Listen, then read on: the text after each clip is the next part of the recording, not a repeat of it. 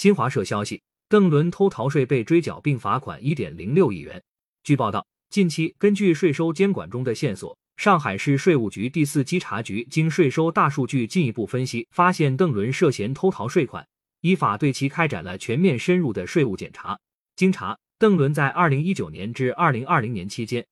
通过虚构业务转换收入性质进行虚假申报，偷逃个人所得税四千七百六十五点八二万元，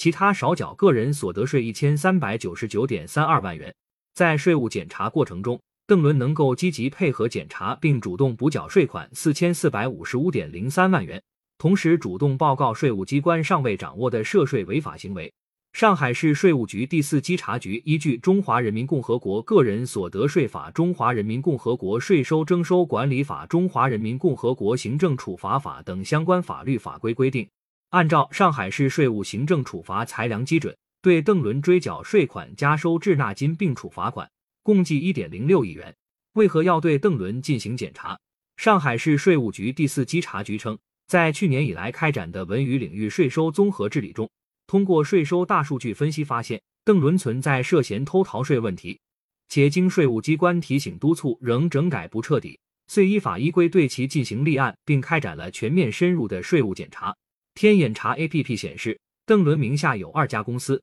分别为邓伦上海影视文化工作室和舟山邓伦影视文化工作室，二家工作室均为邓伦个人独资企业，分别成立于二零一六年和二零一八年。此外，邓伦还和发小们共同创立了火锅品牌火社火锅。天眼查 APP 显示，河北火社餐饮管理有限公司成立于二零二零年一月，法定代表人及执行董事、经理均为郭嘉熙。不久，该公司投资成立成都火社餐饮管理有限公司。随后，成都火社公司又投资成立重庆社火、上海社火、青岛火社、上海火社几家公司。二零二一年九月，同样由郭嘉熙担任法定代表人的北京火社餐饮管理有限公司成立。值得一提的，上述火社火锅关联公司和邓伦并无直接关联。感谢收听羊城晚报广东头条，更多新闻资讯，请关注羊城派。